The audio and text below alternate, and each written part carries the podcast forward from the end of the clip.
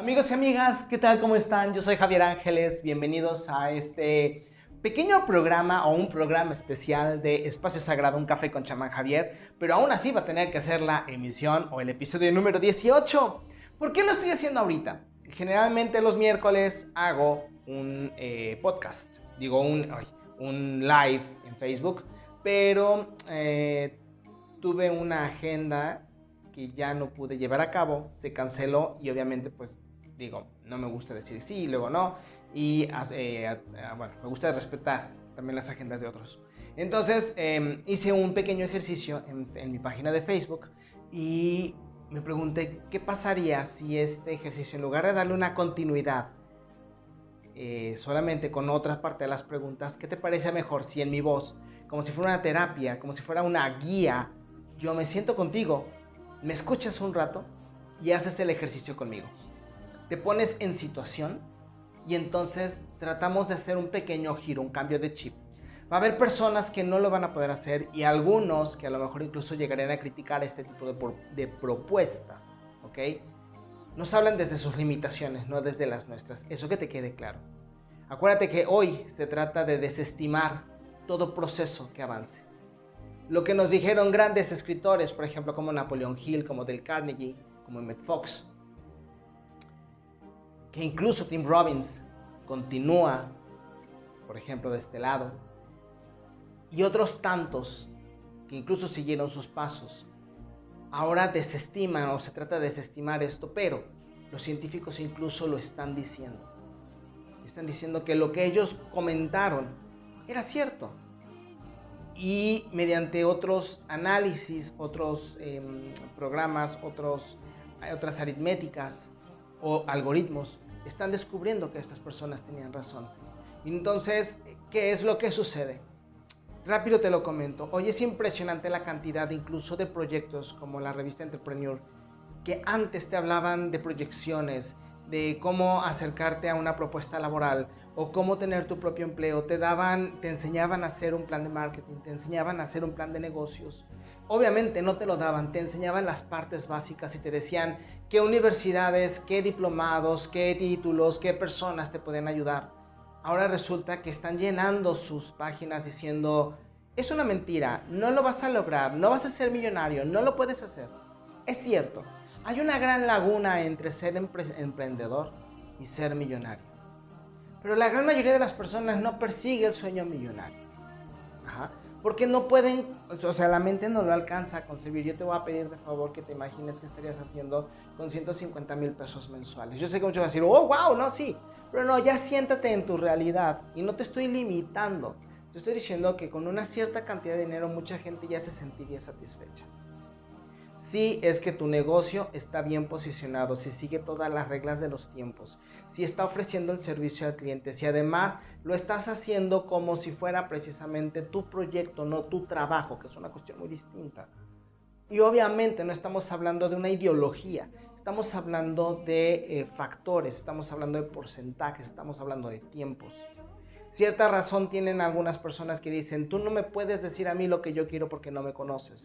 Pero precisamente por eso hay, si yo me siento con una persona de primera instancia, pues obviamente yo no te conozco. Sin embargo, por eso están los estudios, por eso están los análisis. Y por eso los médicos te piden análisis, los psicólogos te hacen un análisis, los psiquiatras te piden un análisis. Todos pedimos, como mínimo, un contexto de la problemática que se está presentando para poder saber a quién nos estamos acercando, a quién estamos acercarnos y por qué nuestra labor puede hacer una diferencia en este tipo de personas. ¿A qué quiero llegar con esto rápido para no hacerlo largo, como te dije? Eh, Napoleón Hill y Del Carnegie habían acordado o habían descubierto que del 100% de una población solamente el 20% hace cambios, más bien se hace cuestionamientos necesarios o se atreve a hacer cuestionamientos necesarios para poder realizar sus cambios. De ese 20% solamente el 8% va a realizar los cambios necesarios porque tiene el valor y tiene el, pensamiento crítico lo suficientemente fuerte, si lo podemos definir de una forma, para poder hacer estos cambios, de los cuales solamente el 2% va a tener éxito. por distintos factores y llamarle éxito es salir de la expectativa o el, el garbanzo de la libra y de allí solamente el 1% logrará posicionarse como verdadero millonario. Cuando yo te hablo de un porcentaje de ganancias, una cantidad, yo no te estoy limitando, ni quiero que pienses que para mí eso es mucho o que para mí eso es poco. El límite es el cielo, siempre y cuando sepas cómo llegar al cielo y cómo acercarte a la gente idónea, como lo hicieron otros grandes que se rodearon de gente grande para impulsarse. Pero hay una diferencia entre la gente que se impulsó y jaló a su equipo y quien llegó solo y los pateó. obviamente esa gente se va a tambalear en un momento o en otro. Y lo vamos a ver dentro de poco en México con muchos que han llegado muy alto. Y otros también en otros países. Aquí la gran cuestión es de que para que tú puedas avanzar, no solamente tienes que desarrollar el pensamiento crítico, sino también tienes que entrenar la responsabilidad, la disciplina, el compromiso, antes de creer que tienes em, libre albedrío.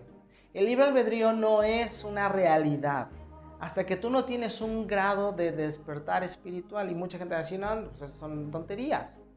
No, es que en realidad tú no puedes hablar de un concepto cuando estás enlazado al sistema y el sistema ha dictado todo lo que tú crees que tienes y debes de tener.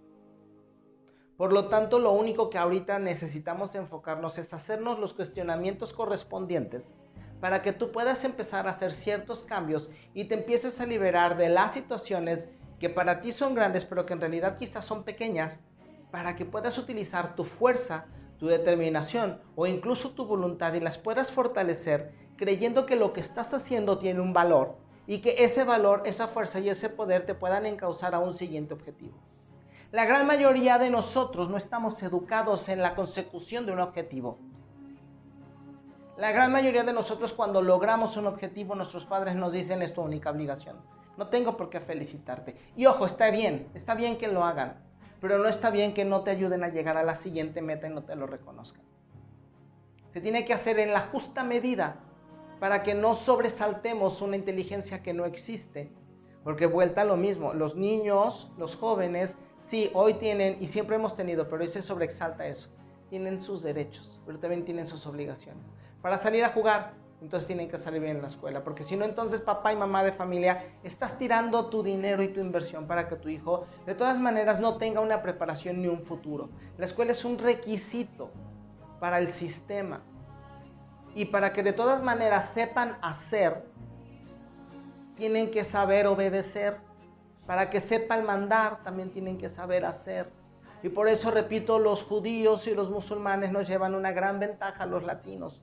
Porque mientras nosotros queremos que nuestros hijos sean los siguientes gerentes y dueños de nuestras empresas, ellos educan a sus hijos para limpiar los baños, para conocer el almacén, para conocer la secretaria, para conocer a los vendedores, para conocer cada paso de la empresa y nadie sepa cómo decirles hacer el trabajo.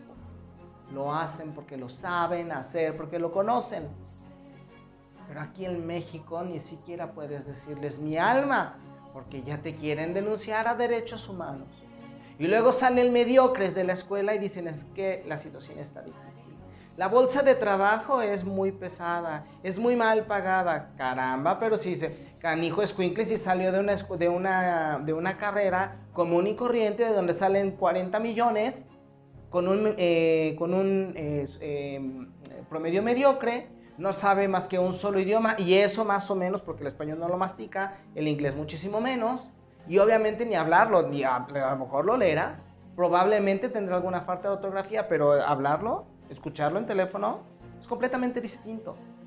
Y no hablemos de, enfrentarte a alguien de esa lengua. Y después de eso todavía dices que me pagan muy poco. Y está esperando que llegue el viernes y se queja de que ya va a ser lunes. Entonces también vamos a sentarnos en nuestra realidad y vamos a comprender que para poder hacer necesitamos poder lograr. Cierta razón tienen allí los que ahora están cambiando la narrativa porque ya también está cambiando el sistema. Que antes nos decían que el éxito se tiene que sufrir. Sí y no. No tienes que esforzarte tanto para salir, eso nos lo enseñaron En Estados Unidos, quienes son los, eh, los que vivieron las guerras mundiales, nosotros las vivimos, pero venimos más de, de las cuestiones de la revolución, por ejemplo, que nuestros abuelos vivieron todavía la revolución. Y entonces les nos enseñaron que la comida no se desperdicia. No, no estoy diciendo que la desperdicie, estoy hablando de lo que nos enseñaron. ¿Ok? Por favor, no malinterpreten. Que la comida eh, no se desperdicia, que la vida es difícil, que afuera la calle, que, así me explico, y que, que el dinero se va, y que los poderosos esto. Y, y ya cuando vamos viendo tenemos un bagaje de información tan negativo, más aparte aprendemos la negatividad de nuestras abuelas y de nuestras madres y de la negatividad en general, que en realidad, y es a donde va dirigido este objetivo, el objetivo de este proyecto, o de esta clase, o de esta terapia, es que precisamente tú te puedas dar cuenta de en dónde enfocas tu mente y qué pasaría si logras hacer lo contrario, darle fuerza a otro aspecto de tu pensamiento. Y entonces por eso te digo, tenemos que buscar la consecución de los objetivos. Enseñar a nuestros niños a cumplir metas, a que tengan hambre de ir por la siguiente meta. Porque además está comprobado que mientras más metas consigas, no nos estamos haciendo competidores despiadados. Porque esos son los valores que se ven desde casa. Eso nos corresponde a nosotros, eso no es la competencia. Porque además podemos competir nosotros y divertirnos. Y decir, me ganaste, es mejor que yo, perfecto. Yo sigo reconociendo a los que fueron mejores que yo en la escuela y que hoy veo que son exitosos en lo que ellos escogieron. Digo, me da tanto gusto y de verdad me da tanto gusto. A lo mejor una parte de mí, chin, nunca te puede ganar, pero no es una frustración, no es un coraje, es un, pues en esa parte fuiste mejor. Como yo soy mejor en otra. Como alguien es mejor que nosotros dos en otra. Y así sucesivamente. Pero eso se enseña desde casa. Y entonces tenemos que tener la medida correcta para poder enseñar a nuestros hijos a poder eh, llegar a la competencia sin la frustración, pero también aprendiendo que la vida es frustración y que tenemos que aprender a lidiar con ella. Así de sencillo. Pero necesitamos comprender, reaprender, atrevernos a renunciar a lo que nos enseñaron en casa porque si no te hace daño, no importa que si te hace daño, ¿qué importa que te lo aprendió, que lo aprendiste tu mamá? Si te hizo daño, ¿qué importa que lo aprendiste de tu mamá o que te lo enseñó tu mamá, que es lo más sagrado que pudiste haber tenido o que tienes? Si te hace daño, no estás obligado a copiar la situación. Puedes desaprender esa parte. Y entonces si tú le enseñas a tu niño, sigue una meta, el hecho de que yo te felicite no significa que eres lo suficientemente inteligente. Vamos por más, entrena la mente, el conocimiento está ahí, tenemos que ir por otro, por, el siguiente objetivo. Hay formas para hacerlo. Y es precisamente por eso que te digo que, y en especial en esta época que tenemos a la luna todavía en el signo de, escorpión, que luna es sí, que escorpión es el inframundo, para poder ir al inframundo y para poder eh, grabar y sacar la información de lo que, de lo que nos está haciendo daño, pues vamos a utilizar precisamente estas, estas herramientas. ¿Qué te parece? Y entonces estamos haciendo este cuestionamiento porque el cuestionamiento es la forma en la cual nosotros podemos darnos cuenta en dónde estamos parados. Por eso la gran mayoría de los libros acerca del desarrollo personal hacen cuestionamientos.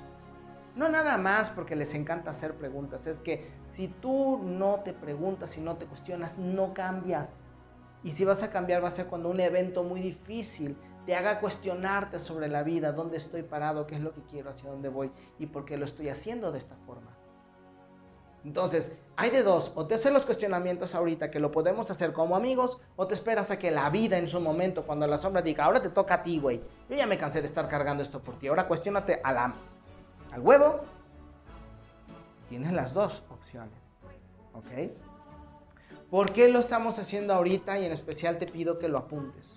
En primera, lo tenemos que hacer ahora porque necesitamos, como te digo, utilizar estas influencias. Cuando tú te das cuenta que puedes cambiar, pero no lo apuntas, el proceso no queda completo. Cuando tú apuntas la pregunta y aparte reflexionas y apuntas la respuesta, le estás permitiendo a las neuronas a través de la plasticidad neuronal, que es un efecto que ya se reconoce científicamente, le estás permitiendo al cerebro que haga los cambios necesarios y las eh, transformaciones neuronales, conexiones y aparte formaciones en el cerebro o su mutación o su cambio de forma, por así decirlo, para que entonces se adecue al procedimiento que ahora estás reflexionando y pueda conectar al resultado que tú estás esperando obtener con estos cuestionamientos. O sea, si tú te estás fijando, no te estoy hablando de un milagro, te estoy hablando de un hecho que también está completamente comprobado. Entonces, por eso tenemos que hacer este tipo de cuestionamientos para poder hacer que nuestros cambios sean sustanciales. Entonces, ¿cuál fue el ejercicio? El ejercicio es primero que nos hiciéramos las preguntas. Por ejemplo, piensa o trae a tu mente uno de los problemas que más te están ahogando en este momento. Y en ese momento va a aparecer a lo mejor la renta, el trabajo, la salud, mis hijos, el regreso a clases, cómo le vamos a hacer, este, que no puedo pagar el carro, eh, que mi empresa tiene un problema, que estoy a punto de quebrar, lo que sea. ¿Cuál es lo que qué es o cuál es la situación que en este momento está obteniendo toda tu fuerza, que te está drenando y que te está agotando, no solamente de manera psíquica, sino también de manera eh, física, ¿ok? La gran mayoría de ustedes va a pensar en una situación completamente difícil. Va a ser muy raro el porcentaje que diga, no, pues realmente me está abarcando la, cómo voy a crecer más. Pero, repito, esto nos vamos a enfocar ahorita a una situación. ¿Ok? Entonces, quiero que tú te des cuenta que tu fuerza, tu mente están en esta situación difícil. ¿ok? ¿De quién aprendiste a reaccionar conforme lo estás haciendo en este momento con respecto a esta situación? Repito la pregunta. ¿A quién le aprendiste la forma de reaccionar, el cómo estás haciendo en este momento? ¿A tu mamá? ¿A tu papá? Y anota todo lo que te venga a la mente. La siguiente pregunta entonces es, ¿estás buscando soluciones o estás alimentando el problema? Fíjate la potencia de esta pregunta. ¿Estás buscando soluciones o estás alimentando el problema?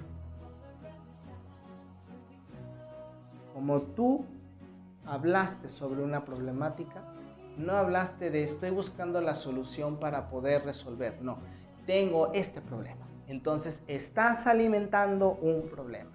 Siguiente pregunta. ¿De quién aprendiste a alimentar tus problemas? y trata de enfocarte en una situación. Generalmente viene, ah, de mi mamá haciendo esto. Apúntalo. Es importante que apuntes. Y entonces allí te va una máxima. Donde está la mente, está el poder. Por lo tanto, si tu mente está alimentando un problema, tu poder está alimentando el problema y por lo tanto el problema casi tiene vida propia y va a tener un efecto en tu vida. Y ese efecto está siendo alimentado por ti. Fíjate nada más. Entonces, ¿qué es lo que nosotros tenemos que hacer? Bien. Estamos primero reconocer que nos estamos saboteando. Una vez que reconoces que te estás saboteando, necesito, te pido, te sugiero que tomes cinco respiraciones profundas ya te diste cuenta que eres tú el que está alimentando el problema. Perfecto. Entonces, inhalamos de manera profunda cinco veces.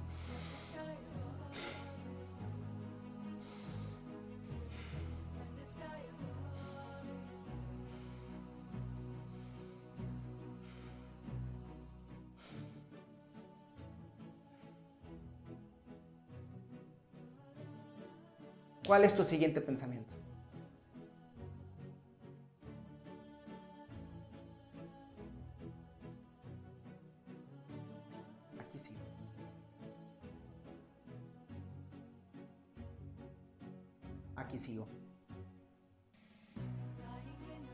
Para muchos de ustedes a lo mejor ya se les presentó otra problemática, el mismo problema, la situación de darse cuenta que ustedes se han saboteado. Si guardé los silencios es porque mi mente me ha permitido a mí guardar momentos un poco más extensos de un pensamiento al otro. Es decir, que mi mente está más entrenada para poder distanciar los pensamientos, la fuerza de los pensamientos y poder quedarme en silencio. Si tú notaste que tú puedes hacer esto, te acabas de dar cuenta de que tu mente no te está condicionando, que solamente no te habías percatado que eres tú quien tiene el dominio y te faltan las herramientas para hacerlo. Ya nos despejamos. Excelente, perfecto. ¿Ok? Ahora muy bien, ya que vamos a la siguiente parte, si tú estás aprendiendo o te estás dando cuenta que eres tú quien le da fuerza a los problemas, entonces te voy a pedir de favor que conforme a este problema, digamos, tengo una situación difícil de manera económica, pienses en cinco soluciones distintas otro trabajo, un trabajo mejor pagado. ¿Qué requerirías para un trabajo mejor pagado? Eh, a lo mejor necesitas correr, tienes una empresa, pero necesitas correr gente para gente que a lo mejor no te has atrevido a correr, pero que corriéndola o moviéndola podrías tener un colchón, por ejemplo, o ser más duro y no disponer de tus ahorros para salvar a tus trabajadores, que eso es una ley, no debes de hacerlo, ¿ok? Tú piensa en cinco soluciones. Y a lo mejor sabes que tengo cáncer. Bueno, ¿cuál puede ser una solución? Comer mejor, hacer ejercicio, meditar. ¿Sí me explico? Siempre hay una solución. Incluso en los momentos más difíciles, siempre hay una solución. Si la solución es sentarme con un día a despejarme, no pensar en nada y ver puras películas de risa, esa es una solución. Anótala. ¿Ok? Y ahora pregúntate, ¿Qué sucede si le doy más fuerza a al menos dos de estas soluciones? La fuerza que tú tienes en, dar, en alimentar ese problema, ¿qué pasaría si la utilizas para darle fuerza a estas dos soluciones? Es decir, necesito comer mejor. ¿Cómo se come mejor? Entrenarse para comer mejor. Buscar factores de nutrición buscar asesorías de nutrición, buscar mejores formas de alimentarte. ¿Sí me explico? No te eh, evita ponerte situaciones, eh, complicaciones antes de soluciones. Buscamos ahorita cinco soluciones. Imagina que son las soluciones que te pueden sacar adelante, por favor. ¿Ok? Entonces ya tienes cinco y ya le estás dando fuerza a esas dos soluciones. Ahora, ¿Hay algún tiempo que yo pueda establecer para que esta fuerza dé resultado? Necesito bajar de peso, necesito comer, nutrirme mejor. ¿En cuánto tiempo con este método puedo bajar más de peso? ¿En cuánto tiempo haciendo ejercicio efectivo? No salir a caminar y hacerme pato y después ir a comer dos tortas. Digo, porque hay mucha gente que es así. O ir o renunciar a la Coca-Cola. ¿Cuánto tiempo necesito para disminuir mi necesidad de Coca-Cola? No la elimines por completo. Ve disminuyendo, comprométete a disminuir, poco a poco. La siguiente pregunta. Ahora, ¿qué pasa si pongo esta fuerza en concluir el tiempo que me estoy poniendo? Necesito o quiero tomar un nuevo diplomado porque este diplomado me va a dar un mejor sueldo. Me va a ser más indispensable una empresa. ¿Cuánto tiempo requiero? Ocho meses. Caramba, ¿crees que ocho meses no valen la pena para tener un mejor trabajo? ¿No te emociona eso? El que en ocho meses puedas tener un mejor trabajo, que además puedas negociar y decir, estoy estudiando este diplomado, tengo tanto conocimiento efectivo, he utilizado mi procesamiento creativo para implementar los conocimientos de mi diplomado y ahora que lo consiga usted tiene un mejor trabajador y por lo tanto valgo más. Si yo me estoy emocionando, espero que tú también te estés emocionando. Ahora haz grande esa emoción, por más pequeña que haya sido, haz grande esa emoción. Haz grande la emoción porque estás ahora empleando tu fuerza. Pregunta, eh, pregunta potente. ¿Qué pasa si le pongo esa fuerza, si le quito esa fuerza al problema y se la pongo a todas estas soluciones? y me doy la oportunidad de ser fuerte. Eso no significa que dejes de querer a quien te enseñó a ver problemas en lugar de soluciones. Ese maestro cumplió su objetivo. Ya te enseñó a ver lo difícil de la vida. Ahora te toca a ti a ver la otra parte. ¿Qué pasa si logro utilizar mi poder para lograr este objetivo con toda la fuerza con la que utilicé para generarme un problema? ¿Qué pasa? No qué pasaría. Esa es la siguiente pregunta. ¿Qué pasa? Porque ya estamos enlazando el tiempo cuántico. Ya estamos enlazando a donde ya hay un efecto en tu trabajo, en tu, en tu ejercicio, en tu reflexión. ¿Qué pasa ahora que estoy utilizando esta fuerza? Y a, a fuerza debe de estar sintiéndose algo en el estómago. Y ya debes de tener una lista. Y en ese momento te voy a pedir de favor que te vayas a dormir con una sonrisa y que después, si gustas, mañana vía mensaje directo en mi página de Facebook, Chamán Javier, me puedas compartir, si gustas por supuesto, cómo te sentiste, cuáles fueron los resultados, qué determinación tomaste y por lo tanto, espero que cuando logres estos objetivos me los puedas compartir. Yo soy Chamán Javier. Muchísimas gracias y espero que este programa te haya gustado. Espacio Sagrado, un, café con Chamán Javier, ha sido para ti. Nos vemos en el próximo programa, en el próximo episodio.